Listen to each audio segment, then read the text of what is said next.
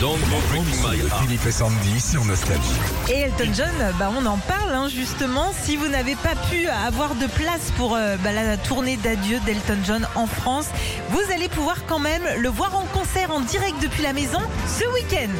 Oui, messieurs, dames, ce sera dans la nuit de dimanche à lundi à 4h55 heure française sur euh, la plateforme de streaming Disney+, qui en fait bah, va diffuser son concert d'adieu en direct du Dodger Stadium de Los Angeles. C'est beau quand même. Ça va, petit C'est la- à 4h30, pam, t'allumes la télé. quoi. Exactement. Alors c'est là-bas aussi, on rappelle qu'il avait fait l'un de ses concerts les plus mythiques en 75.